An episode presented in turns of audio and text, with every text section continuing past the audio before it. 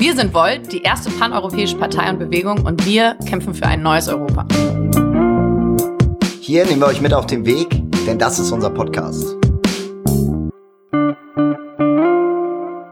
Ja, liebe Leute, heute sind wir hier mit den beiden Spitzenkandidaten aus unserem Hamburger Wahlkampf. Vielleicht für alle, die uns noch nicht so gut kennen, wir sind Volt, die erste wirklich europäische Partei. Wir haben uns vor gut zwei Jahren selbst gegründet und arbeiten jetzt auf dem ganzen Kontinent für ein vereinigtes Europa und wollen das wirklich auf jeder politischen Ebene tun. Heute reden wir mit unseren beiden Spitzenkandidaten einerseits darüber, wie sie sich eigentlich die Zukunft ihrer Stadt vorstellen, Zukunft Made in Europe und ein zukunftsfähiges Hamburg.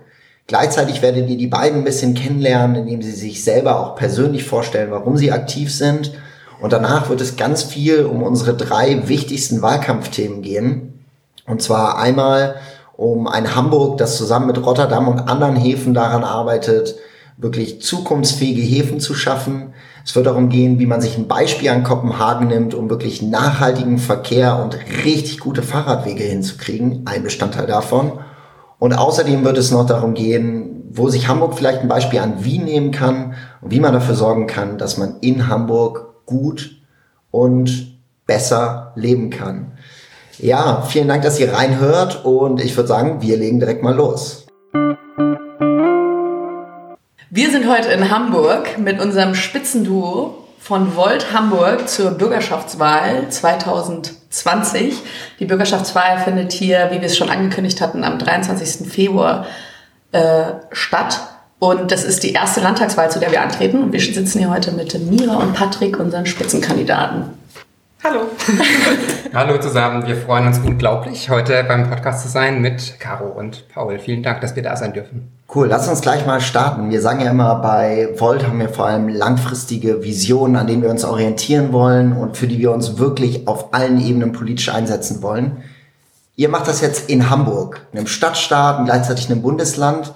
Was ist denn euer Bild von der Zukunft? Wo soll denn Hamburg in, in 20 Jahren mal sein? Wie sieht diese Stadt dann aus? Ähm, ja, fange ich direkt an. Also ich glaube, für uns ist es ganz wichtig, dass wir ähm, Hamburg einfach als eine lebenswertere Stadt ähm, sehen wollen. Ein großes Thema, das habe ich gerade heute oder gestern wieder in den Nachricht Nachrichten gelesen, äh, ist Hamburg ist die Stadt mit dem meisten Stau in ganz Deutschland. Ähm, und das merkt man einfach total, dass einfach einige Orte in der, in der Stadt, da mag man sich als Fußgänger oder Fahrradfahrer gar nicht richtig gerne aufhalten, weil einfach kein Platz ist, es ist total wuselig, man fühlt sich irgendwie nicht, nicht wohl. Und ich finde, das ist einfach ein Teil, ähm, der eine Stadt auszeichnet, wenn man sich als jeglicher Verkehrsteilnehmer wohlfühlt. Das wäre so eine Sache, dass man sich wieder freier und äh, zufriedener bewegen mag auf allen Ebenen. Also du meinst im Endeffekt eine Stadt, in der sich jeder einfach bewegen kann, in der man einfach von A nach B kommt, ohne ständig stehen zu bleiben, ständig warten zu müssen, Vielleicht auch eine Stadt, die am Fluss und auch im Fluss ist, wahrscheinlich, wenn man es so sagen kann. kann man sehr schön so sagen, genau. Und für dich, Patrick? Ja, wir haben ja ähm, unsere drei Kernthemen, auf die wir bestimmt gleich nochmal zu sprechen kommen werden. Ähm, ein weiterer wich wichtiger Punkt ist für uns natürlich auch die Bildung. Äh, wir sagen, wir wollen zumindest jetzt äh, in, in, in einigen Jahren da wirklich weit vorangekommen sein mit der digitalen Transformation. Wir glauben, dass ähm, hier nicht unbedingt ein deutscher Standard gesetzt werden soll, sondern wir sollten uns da wirklich ähm, an den europäischen Standards äh, wirklich orientieren. Das bedeutet, dass wir auch deutlich mehr Ressource brauchen in den, Schu in den Schulen und zwar auf mehreren Ebenen. Ähm, heißt, geht es jetzt um die ähm, Ressource für IT-Fachkräfte oder auch um die Ressource für Sozialpädagogen ähm, und Psychologen zum Beispiel. Das wäre mir ein wichtiges Anliegen. Und dann aber auch vielleicht, um, um nochmal auf diesen europäischen Gedanken zurückzukommen, Hamburg ist ja äh, traditionell eine Handelsstadt und das merkt man auch einfach in der Mentalität. Es ist einfach sehr eingebunden international, aber natürlich auch europäisch und das ist auch eine Sache, die die uns äh, so als Hamburger Volt-Team umtreibt, dass einfach ähm, Hamburg wirklich noch doller in der EU eingebunden sein sollte und einfach auch mit anderen Städten mehr kooperieren, zum Beispiel mit dem Hafen, den wir ja hier haben. Da gibt es ganz tolle Möglichkeiten, einfach lokale Themen auch direkt europäisch anzugehen mit den anderen Häfen, wo wir auch einfach sehen, dass das die zukunftsweisende Option ist und es eigentlich nicht darum gehen kann, dass man sich gegeneinander ausspielt. Und ein weiterer sehr großer Punkt, den Mira ja bestimmt auch meinte, mit der lebenswerten Stadt, ist, dass wir halt auch äh, eine sozial gerechte und ausgewogene Stadt haben. Das bedeutet für uns, dass wirklich der Zugang zum Wohnraum für alle bezahlbar sein soll. Auch dazu können wir vielleicht gleich noch was sagen.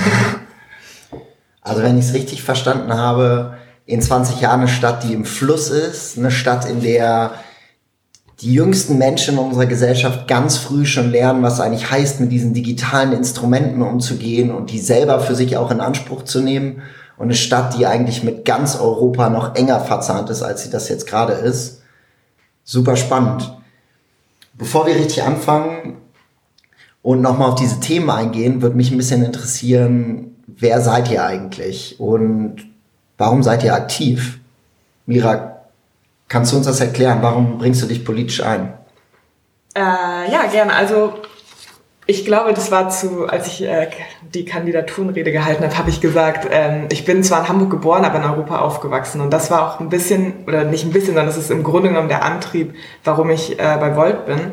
Ich bin nach äh, dem Abitur hier in Hamburg nach Maastricht gegangen für meinen Bachelor und war dann in Italien und habe dann meinen Master in Ungarn und in Spanien gemacht und habe einfach gesehen, dass so viele Dinge, die irgendwie in Hamburg wichtig sind, sind auch in anderen Städten wichtig, die vielleicht nicht in Deutschland sind. Natürlich auch in Deutschland, aber auch in Europa.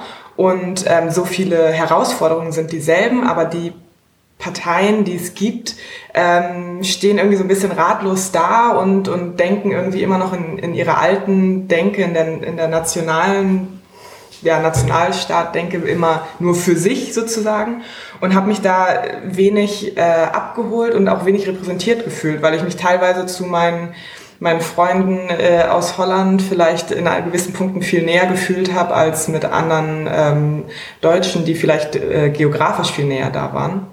Und als ich dann von Volt gehört habe, dachte ich, das ist endlich mal äh, endlich mal ein neues Konstrukt, eine neue Art zu denken, eine neue Art, diese Probleme anzugehen, ähm, die die nicht an Grenzen halt machen und deswegen auch die Politik das nicht machen sollte. Du sagst, dass dieses Thema Grenzen überwinden für dich ganz, ganz wichtig ist. Hat das vorher in deinem Leben schon mal für Entscheidungen gesorgt, bei denen du gesagt hast, ich habe mich in meinem Leben so entschieden, weil ich über Grenzen hinweg arbeiten wollte? Ähm, ja, definitiv. Es hat eigentlich relativ früh schon angefangen. Also ich bin während der Schulzeit war ich schon in den USA für ein, für ein Auslandsjahr und bin da mit so einem politischen Stipendium äh, in die USA gegangen. Und da hatten wir ganz viele ähm, Treffen, äh, wo wir in Kontakt mit anderen Stipendiaten, die auch aus anderen Ländern waren, gekommen sind, aber natürlich auch viel mit den Amerikanern da vor Ort. Und das hat eigentlich so den Grundstein gelegt, dass ich ähm, schon, wie alt war ich denn da? 16. Ähm, einfach über, über Dinge mit Leuten in meinem Alter geredet hat, die, die ich vorher nie kennengelernt hätte und die aber eigentlich die gleichen ähm, Dinge umgetrieben haben. Und ähm, da man da im Gespräch irgendwie viel weitergekommen ist, als immer nur im gleichen Umfeld zu bleiben. Hat sich das bei dir auch beruflich dann ausgewirkt? Und was für eine Expertise bringst du mit, um Hamburg wirklich umzugestalten? Ja, also ich arbeite tatsächlich jetzt äh, in europäischen Projekten. Also ich bin Projektmanagerin für Berufsbildungsprojekte im Ostseeraum und da arbeiten wir immer in großen Konsortien zusammen ähm, aus eigentlich immer mindestens vier verschiedenen Ländern, aber es kann auch bis zu zehn, elf verschiedene Länder sein. Ähm, wir weiten uns mittlerweile ein bisschen aus und nicht mehr nur im Ostseeraum. Und äh, ich glaube, dass diese, diese Arbeit ähm, mich schon dafür qualifiziert, auch einfach mit verschiedenen Menschen in Kontakt zu treten, Brücken zu bauen, die Gemeinsamkeiten zu finden. Und das ist, finde ich, auch das, was die Politik machen sollte. Die Gemeinsamkeiten finden und die beste Lösung, um voranzukommen und nicht sich immer spalten und streiten. Top. Patrick, zu dir. ähm, was machst du beruflich und äh, wie bist du zu Volt gekommen und was treibt dich an, äh, jetzt zu kandidieren? Ja, erstmal nochmal, ich finde es total spannend, tatsächlich von Mira das nochmal zu hören, ich, weil wir kennen uns jetzt schon ziemlich, ziemlich gut, haben uns sehr intensiv kennengelernt über die, die letzten, wie, wie lange heißt das jetzt, jetzt schon immerhin acht Monate oder Ja, so, ne? ja. Und äh, es wurde tatsächlich immer intensiver, kann man so sagen. Aber trotzdem äh, kommen immer wieder, immer wieder neue Dinge rüber. Ähm, das, äh, was mir jetzt auch nochmal klar war, äh, wurde gerade, war, äh, dass meine Politisierung dann doch schon noch ein bisschen früher begann. Und äh, zwar war das äh, schon während äh, meines Highschool-Aufenthaltes in den USA, das war damals 2001, also das äh, für alle Jüngeren äh, war das die Zeit, als George W. Bush tatsächlich zum ersten Mal Präsident wurde.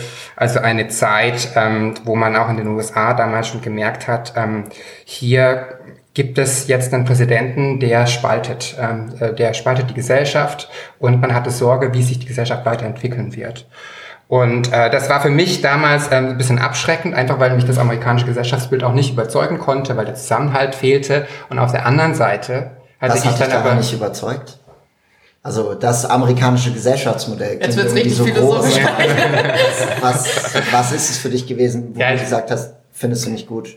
Ich will das nicht zu weit ausholen, aber ich lebte damals zum Beispiel äh, dann äh, bei einer Familie, die keine Mittel hatte. Es war eine alleinerziehende Mutter, mit äh, die drei äh, Kinder zu versorgen hatte ähm, und dann wirklich mit unglaublich wenigen Mitteln äh, auskommen musste und alle drei Kinder mussten auch arbeiten. Ne? Also wenn die anderen äh, nach, äh, nach der Schule nach Hause gegangen sind, haben die anderen erstmal auf, an, angefangen, also haben meine Brüder, meine Gastbrüder dann angefangen, äh, äh, quasi den Hausmeister zu unterstützen. Und zwar jeden Tag drei Stunden. Und danach ging es dann nach Hause und man hat die Hausaufgaben gemacht. Wo genau warst du?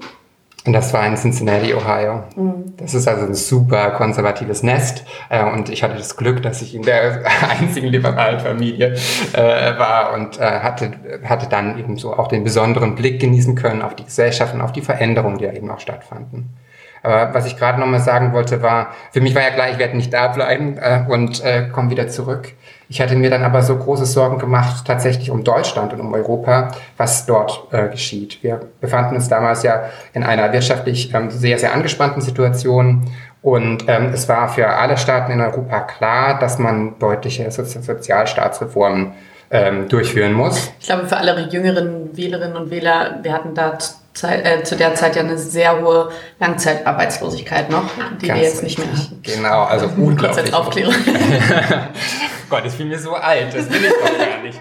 Ähm, genau, und ähm, dann äh, war es ja dann tatsächlich auch so, dass das hier in Deutschland noch ganz glimpflich davon, davon kamen, aber andere ähm, Sozialstaaten wurden ja mehr oder wenig, weniger abgeschafft. Äh, das äh, UK ist ja ein gutes Beispiel. Ähm, und ähm, genau, das war so meine Politisierung, wo ich sagte, ähm, oder wo ich mir die große Frage stellte, wie schaffen wir es eigentlich, ähm, die Gesellschaft zusammenzuhalten?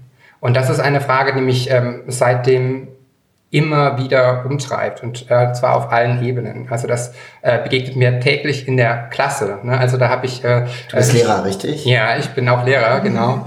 Ähm, ach so, die Frage hattest du auch gestellt. Ich bin äh, mittlerweile in der Schulleitung und bin da als didaktische Leitung ähm, zuständig für die Qualitätsentwicklung im Bereich Unterricht. Aber ich unterrichte eben auch noch unter anderem auch in, in internationalen Vorbereitungsklassen. Aber äh, unsere Klassen sind alle sehr durchmischt.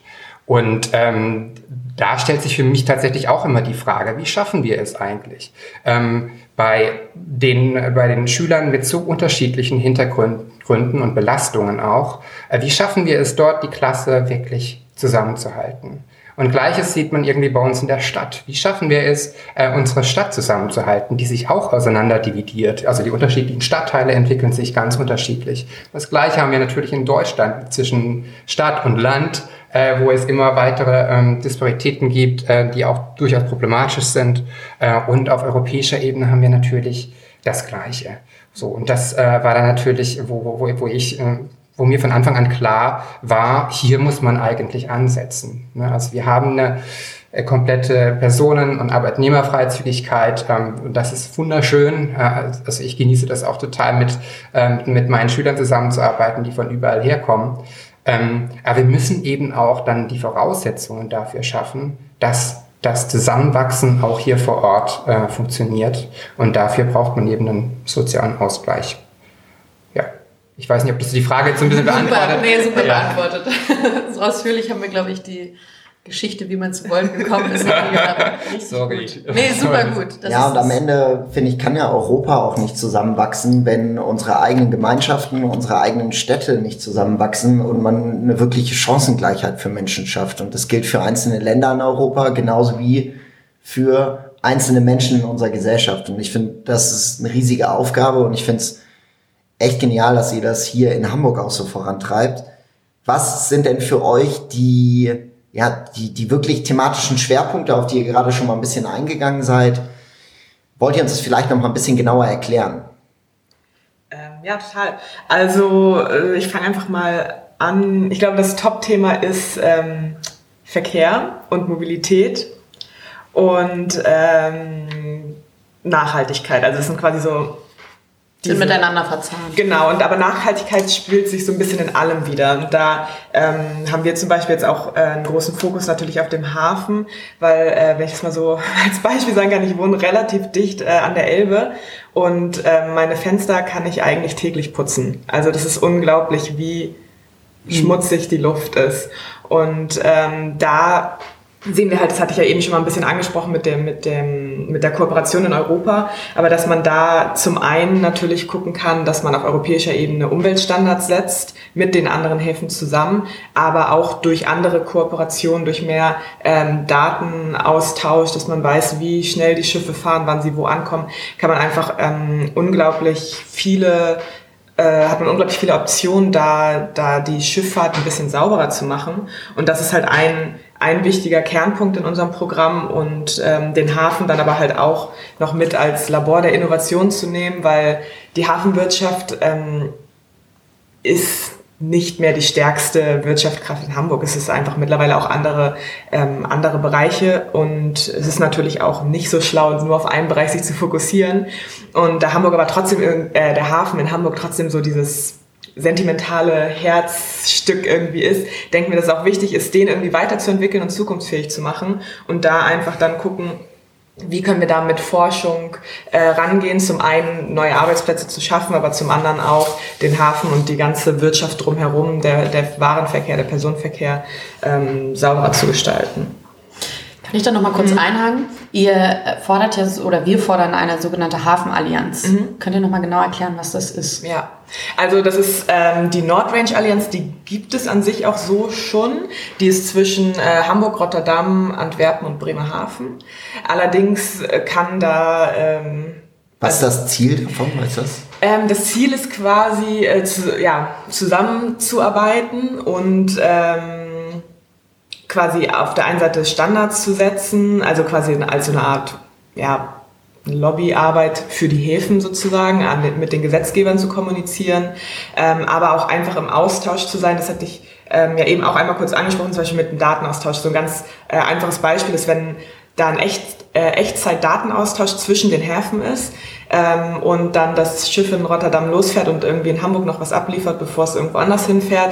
Ähm, und man dann genau timen kann, wann es in Hamburg am Terminal ankommen muss, äh, damit der, also wann der frei ist. Dann kann man da wiederum darauf achten, dass es dann, vielleicht muss es dann nicht ganz so schnell fahren, dann würde man da auch wieder Treibstoff einsparen, dann wäre das schon wieder ein bisschen besser und so weiter. Also das ist zum Beispiel ein so ein ganz praktisches Beispiel, wie einfach mehr Kooperation ähm, dazu führen kann, dass man äh, ein, eine CO2 einspart, aber andererseits auch ähm, einfach Ressourcen und Geld. Ich finde es total interessant, ich bin überhaupt nicht in der Thematik drin. Ich, bin ich wäre davon ausgegangen, dass es sowas schon gibt. Also dass man halt sowas ab, also dass sowas schon getimed ist eigentlich tatsächlich. Ja, nicht so, also natürlich ein bisschen, weil man hat ja diese Ankunftszeiten und so, aber es ist auch tatsächlich dadurch, dass wir ja diesen innerstädtischen Hafen haben, was ja auch eine sehr spezielle ähm, Situation ist. Also die im Grunde genommen muss, äh, müssen die Schiffe erstmal 100 Kilometer die äh, Elbe runterfahren, bis sie dann im Hafen Hafen wirklich sind, ähm, ist es auch oft so, dass die dann einfach ein bisschen warten müssen. Äh, und genau, dann ist es... Ähm, was soll ich noch sagen? Ach so, genau. Das Problem ist eigentlich, dass es im Moment noch so ist, dass einfach sehr viel Wettbewerb zwischen den Häfen ist, weil die jeweils immer meistens an sich denken und an ihre Arbeitsplätze. Aber da ist halt unser Ansatz, wenn man mehr kooperiert, dann ist es im Endeffekt auch besser für alle. Ja. Ja. Super. Und willst du nochmal, ich hatte Mobilität schon angesprochen, aber willst du, mal, willst du da mal einsteigen? Ja. Du sagtest ja gerade, also unser, unser, unser Slogan bezüglich ähm, des Hafens ist ja Hamburg mach's mit Rotterdam und äh, bei Mobilität sagen wir natürlich Hamburg mach's wie Kopenhagen. Ähm, ich glaube, ich muss nicht groß erklären, warum Kopenhagen so ein tolles äh, Vorbild ist, was jetzt Mobilität betrifft. Es gibt hier über 400 Kilometer an fantastischen äh, Radwegen. Es war vor ähm, zwei Monaten mittlerweile, ist es schon fast her, im, als wir unsere Auftaktveranstaltung hatten im, im Mindspace, war Katrin Richter als Country Lead äh, Danmark da und äh, hat uns ein bisschen darüber erzählt, tatsächlich, wie äh, Fahrradfahren ähm, als Kultur auch wirklich verankert ist in Kopenhagen. Und das ist einfach, das ist einfach nur faszinierend. Ähm, wir haben ja auch diesen äh, Copenhagenize Index, also diesen Index der Fahrradfreundlichkeit. Ähm, und äh, da ist es so, dass ähm, Hamburg da auch schon von Anfang an mit dabei ist, traurigerweise allerdings zurückfällt. Also wir sind jetzt äh, letztes Jahr zurückgefallen auf den 20. Platz, waren 2011 schon auf dem 10. Platz. Ähm, und trotzdem sagt äh, unsere, unser Senat, also unsere Regierung schon seit mittlerweile zehn Jahren oder so, wir machen aus Hamburg eine Fahrradstadt. Ähm, das ist äh, bislang noch nicht gelungen. Und diese Experten da bei dem äh, Copenhagenize Index, die haben äh, eben dann auch so resümiert, dass sie gesagt haben, man muss eben äh, den Elefanten im Raum mal ansprechen und das bedeutet, dass wir tatsächlich auf den Straßen Platz schaffen müssen und dieser Platz muss durch das Auto geschaffen werden. Und ähm, genau diesen Punkt wollen wir uns annehmen. Wir sagen, wir brauchen eine eine, eine moderne Infrastruktur für, für die Radwege mit, also mit, mit breiten, abgetrennten äh, Fahrradwegen, mit entsprechenden Kreuzungen und so weiter. Und dafür brauchen wir eben ähm, diesen Platz auf der Straße. Und das äh, bedeutet für uns auch, dass wir den Leuten ehrlich sagen wollen, fahrt weniger Auto. Und äh, das funktioniert äh, nach, äh, nach unserer Überzeugung eben am besten, wenn wir, wenn wir eine City-Maut erheben, die komplett zweckgebunden ist was meinen wir damit? Äh, wir sagen, äh, das Geld, das eingenommen wird durch diese City-Maut, die natürlich nur im Kernstadtbereich dann gelten soll, ähm, das Geld wollen wir komplett nutzen, um eben diese Radwegeinfrastruktur auszubauen und auch den äh, ÖPNV auszubauen. Wer zahlt dann am Ende diese City-Maut? Also bezahle ich die auch, wenn ich mit meinem Bahnticket in die Stadt fahre oder nur, wenn ich mit dem Auto in die Stadt fahre? Genau, also dann, dann natürlich mit, mit, mit dem Auto. Ne? Also äh, wie man das genau umsetzt, da gibt es ja ganz unterschiedliche Modelle. Ist in, hier in, in Oslo, Göteborg, Stockholm, London ist wahrscheinlich das bekannteste Beispiel. Da gibt es ganz unterschiedliche Modelle zur Umsetzung. Äh, und ja, da müssen auch noch recht, rechtliche Schritte gegangen werden. Aber es ist ja jetzt auch nicht was, was, was wahnsinnig äh, absurd abstraktes. Also der Deutsche Städtetag zum Beispiel befürwortet tatsächlich seit letztem Jahr, äh, also tatsächlich, tatsächlich einstimmig äh, die City-Maut. Ähm, die, die meisten Mobilitätsforscher sagen genau das. Wir brauchen ganz dringend eine City-Maut. Sogar der Rat der Wirtschaftsweisen sagt, wir brauchen eine City-Maut. Und zwar, weil die natürlich Angst haben vor diesen Komplettsperrungen. Ne? Also wenn, wenn es dann tatsächlich so weit kommt, dass die Entwicklung so weitergeht, wie sie momentan ist, und das ist, da ist ja Hamburg, steht ja Hamburg nicht alleine da, ähm, dann, dann wird es zu, zu Sperrungen kommen. Ne? Und das werden die Gerichte dann verhängen. Und dann, äh, und dann haben natürlich Großstädte ein Riesenproblem. Und losgelöst von Sperrungen steht man hier auch einfach richtig häufig im Stau, oder? Yeah. Ja, also. andauernd. ja, und aber auch mit dieser City Maut ist halt auch das Schöne, dass die Leute, die halt trotzdem mit dem Auto fahren wollen, die haben ja auch noch was davon, weil die Straßen dann einfach freier sind und sie eben nicht die ganze Zeit im Stau stehen. Das heißt, im Grunde genommen ist es so, dass die Leute, die sagen, oh nee, mir ist es jetzt nicht wert, die ähm, drei, vier, fünf Euro zu bezahlen, äh, ich fahre lieber mit, mit der Bahn, das ist ja super. Und die Leute die sagen, nee, ich will aber im Auto fahren, das ist mir auch wert, meine vier Euro dafür zu bezahlen, dann ähm, habe ich aber auch keinen Stau, weil einfach weniger Autos da sind. Also im Grunde genommen ist es eine Win-Win-Situation. Ja. Ist dann auch wieder diese Stadt im Fluss einfach ist, dass man schnell von einem Ort ja, in den anderen kommt. So und, ja, ja tatsächlich war es auch so, dass letzte Woche erst wieder diese, ähm, diese Stauerhebungen äh, veröffentlicht wurden und Hamburg ist tatsächlich wieder Staumetropole Deutschlands geworden. Und äh, also ich finde, ich finde tatsächlich ähm, die Situation absurd, wenn man irgendwie verkündet, wir machen eine Fahrradstadt Und gleichzeitig haben wir je, also jedes Jahr mehr Personen-Autokilometer, die zurückgelegt werden in unserer Stadt. Letztes Jahr war die Neuanmeldungen für Pkw in, in Hamburg dreimal so hoch wie das Bevölkerungswachstum, also die, der, das Bevölkerungszu, der Bevölkerungszuwachs.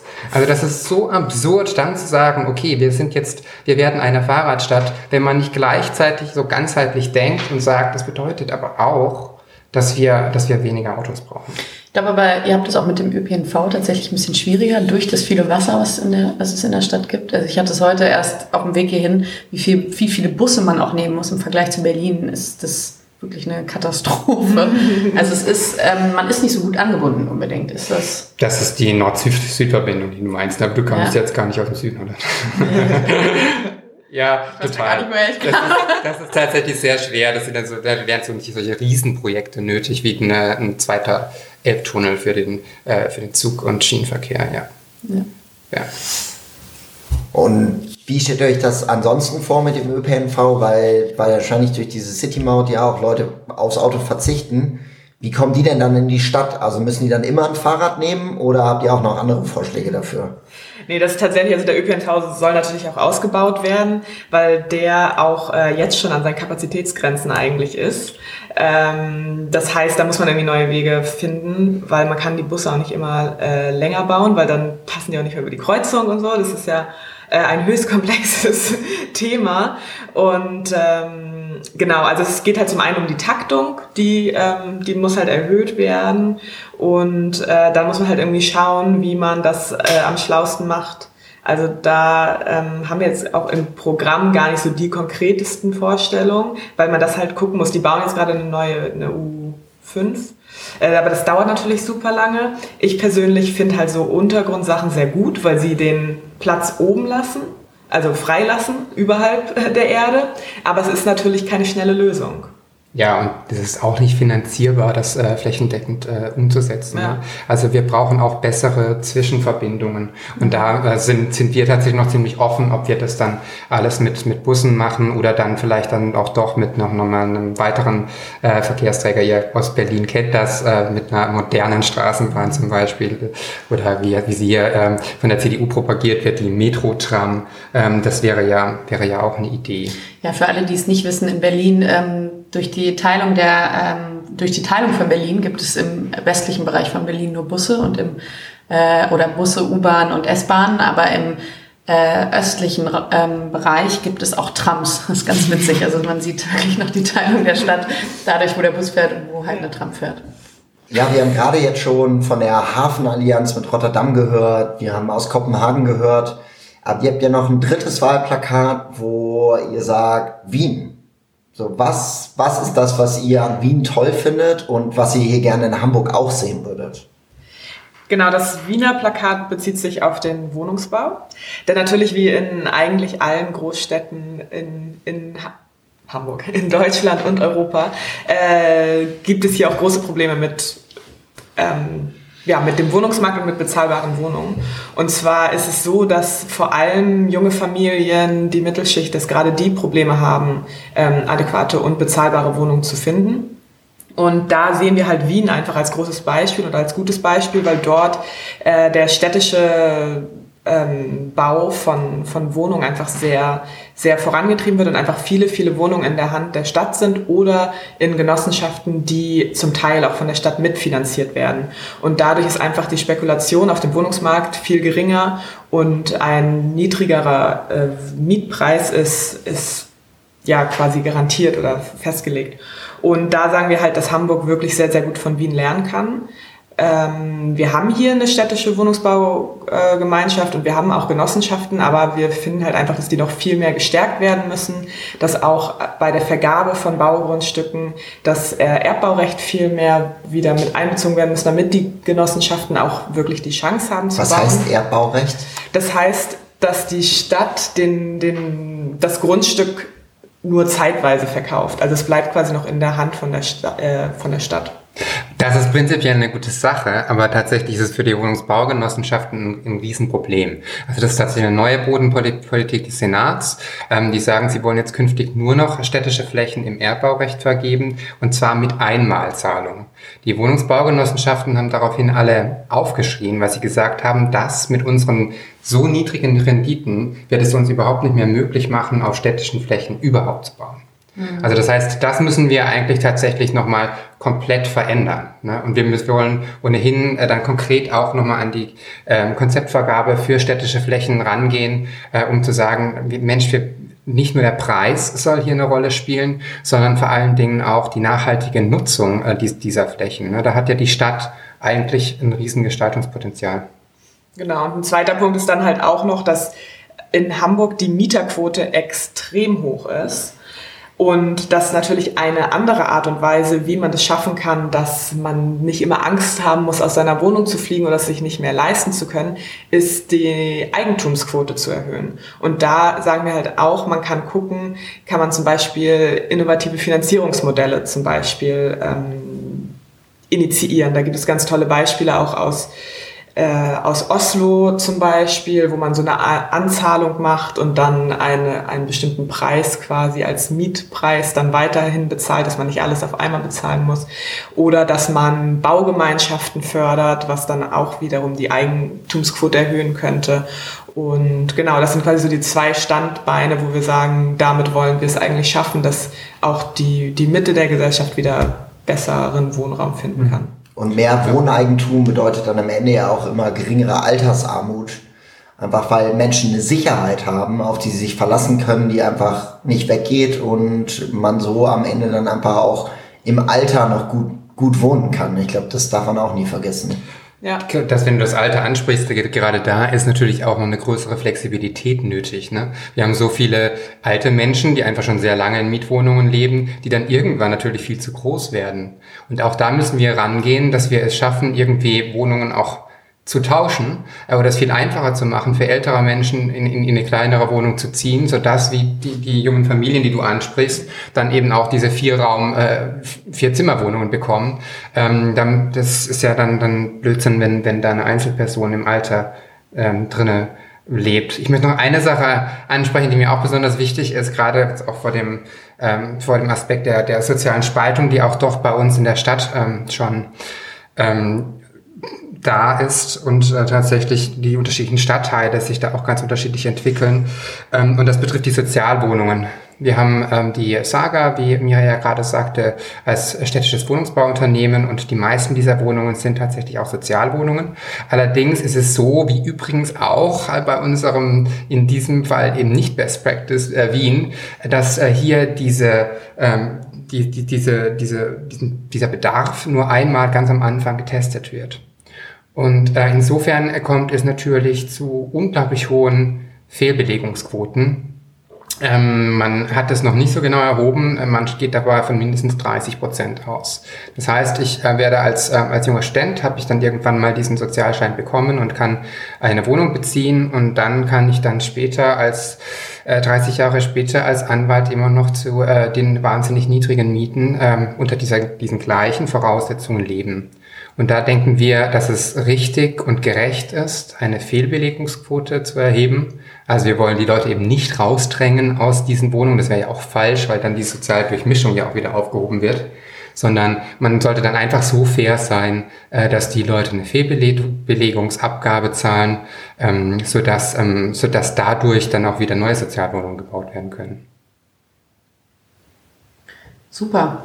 Wir haben jetzt super viele Städte genannt in äh, diesem wundervollen Podcast. Wien, Rotterdam, Kopenhagen, Oslo. Ähm, Habe ich irgendwas vergessen? Ich glaube, das waren alle. Ähm, das zeigt ja wieder unseren paneuropäischen oder hebt unseren paneuropäischen ja, ähm, es, ja, Spirit hervor, sozusagen. Die Kampagne heißt ja insgesamt Zukunft Made in Europe. Wenn ihr die jetzt nochmal zusammenfassen könntet, was bedeutet das? Warum soll man Volt bei der Bürgerschaftswahl am 23. Februar wählen. Ja, warum ist es auch wichtig, eine europäische Partei gerade bei Landtagswahlen zu haben? Genau, zum einen auf dem Makrolevel, sage ich mal, ist es absolut wichtig, ähm, auf allen Ebenen der Politik europäische Parteien vertreten zu haben. Denn wir sind ganz fest der Ansicht, dass nur mehr europäische Kooperation uns zukunftsfähig macht und uns bereit macht für die Zukunft und wir somit äh, besser dran sind. Und äh, Brüssel reicht uns halt nicht aus. Es ist, viele beschweren sich, es ist zu weit weg, die EU ist nicht greifbar. Und das kann man nur ändern, wenn wir das auch auf nationaler und lokaler Ebene vertreten haben. Und der zweite Punkt ist, bezieht sich halt nochmal wieder auch genau einfach auf dieses Thema der Kampagne Zukunft Made in Europe. Unsere Zukunft ist in Europa gemacht. Das heißt, der Ansatz von Volt zu arbeiten, zu gucken, wo sind die guten Lösungen, was, wie kann man die hier umsetzen und wie kann man davon lernen, ähm, ist einfach der Ansatz von Volt und von dieser Kampagne, der uns einfach gute Lösungen und gute Implementierungsvorschläge gibt. Eine Frage, die uns geschickt wurde beim Podcast, war, was unterscheidet euch von den Grünen? Und das ist eine Frage, die uns tatsächlich oft gestellt wird. Ähm, könnt ihr das auch nochmal zusammenfassen? Was unterscheidet uns von den Grünen, vor allem hier in Hamburg und bei dem jetzigen Wahlkampf? Ähm, na, das, ich würde mal sagen, wir können da ähm, auf der einen Seite programmatisch antworten, auf der anderen, anderen Seite natürlich auch äh, durch unseren anderen Politikansatz. Also rein programmatisch unterscheiden wir uns dadurch, dass wir doch deutlich mutigere Politik äh, machen wollen. So, also beim Landstrom sieht man es ganz, ganz deutlich. Da ist es so, äh, dass der rot-grüne Senat jetzt angekündigt hat, acht von diesen Landstromanlagen zu bauen, die dann allerdings nicht verbindlich genutzt werden müssen. Wir ähm, sagen ganz konkret, innerhalb der nächsten fünf Jahre kann der gesamte Hafen flächendeckend mit Landstrom versorgt werden. Und ähm, wir wollen das dann allerdings auch verbindlich machen. Das wollen wir auch schaffen mit einer, wie dieser Hafenallianz, die Miria, Mira vorher schon angesprochen hat, ähm, mit äh, Rotterdam, Antwerpen und, äh, und, und Bremen. Und gleiches gilt auch für, für andere Themen, die, die die Grünen früher auch tatsächlich schon besprochen hatten und auch im Programm hatten, wie zum Beispiel die City-Maut. Ne? Also darüber wurde früher auch gesprochen. Ähm, heute traut man sich das nicht mehr. Oder auch dann ganz deutlich, dass wir sagen, wir wollen, dass Hamburg schnell den Klimanotstand ähm, ausruft. Ne? Und äh, dazu, dass wir da auch mal ein deutliches Zeichen setzen. Wir wollen es außerdem ähm, auch kleineren Unternehmen ermöglichen, Nachhaltigkeitsberichte zu erstellen und die dabei fördern, tatsächlich diese Berichte zu erstellen. Ähm, auch hier gehen wir deutlich weiter. Und da auf der ähm, äh, und der andere Ansatz ist natürlich äh, die, die Politik als solche, wo wir sagen, wir, wir sehen, dass die Herausforderungen so groß sind. Wir hatten das jetzt mehrfach angesprochen mit ähm, Klima, äh, äh, Migration und so weiter, dass es eben nicht reicht, äh, eben das nur lokal zu besprechen, sondern man muss hier übergreifend denken. Und ähm, deshalb ist eben die Vernetzung dieser unterschiedlichen Ebenen bei uns eben äh, in der Partei von vornherein, äh, von vornherein schon gegeben. Und einzigartig in der Politiklandschaft. Ganz ja. richtig. Super. Ja, was muss denn noch geschehen, damit Volt hier wirklich Verantwortung übernehmen kann, damit wir wirklich dafür sorgen können, dass ja, Hamburg eben diese offene, weiterentwickelte europäische Stadt auch bei den Parlamentswahlen werden kann. Was muss dafür passieren? Ja, wir müssen 5% knacken. Also wir haben tatsächlich diese Sperrklausel hier. Und da sind wir dran, daran zu arbeiten. Also wir haben letztes Wochenende, du hattest es vorhin schon angesprochen, Paul, die, äh, unsere knapp 6000 Plakate hier in der Stadt aufgehängt, um endlich wirklich gesehen zu werden von dem Großteil der Stadt und es klappt tatsächlich. Wir haben jetzt in unseren Meet and Greets und Stammtischen sehr, sehr viel mehr Leute schon. Unsere Website wurde, glaube ich, 14-fach mehr aufgerufen als vorher.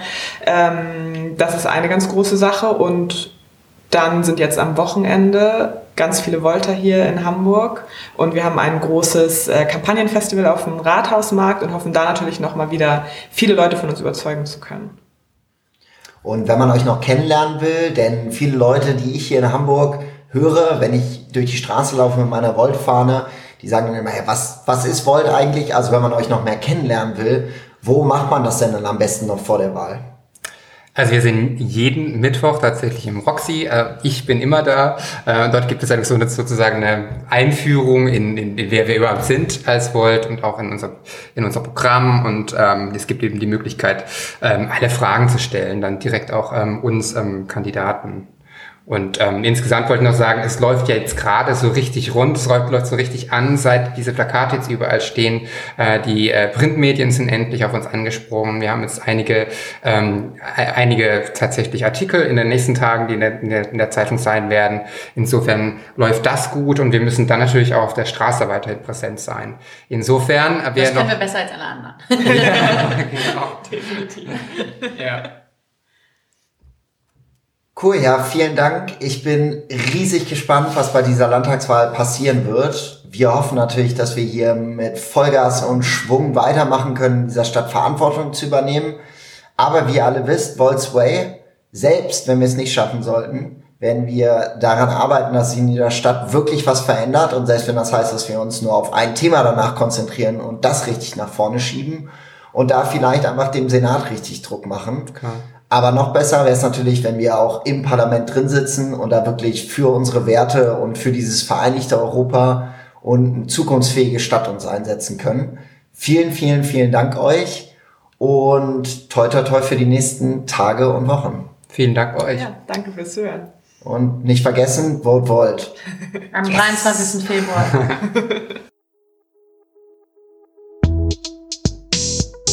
Vielen Dank fürs Zuhören. Vielen Dank an alle, die uns geholfen haben. Schickt uns Feedback über Social Media oder stellt uns Fragen direkt unter podcast.voltdeutschland.org.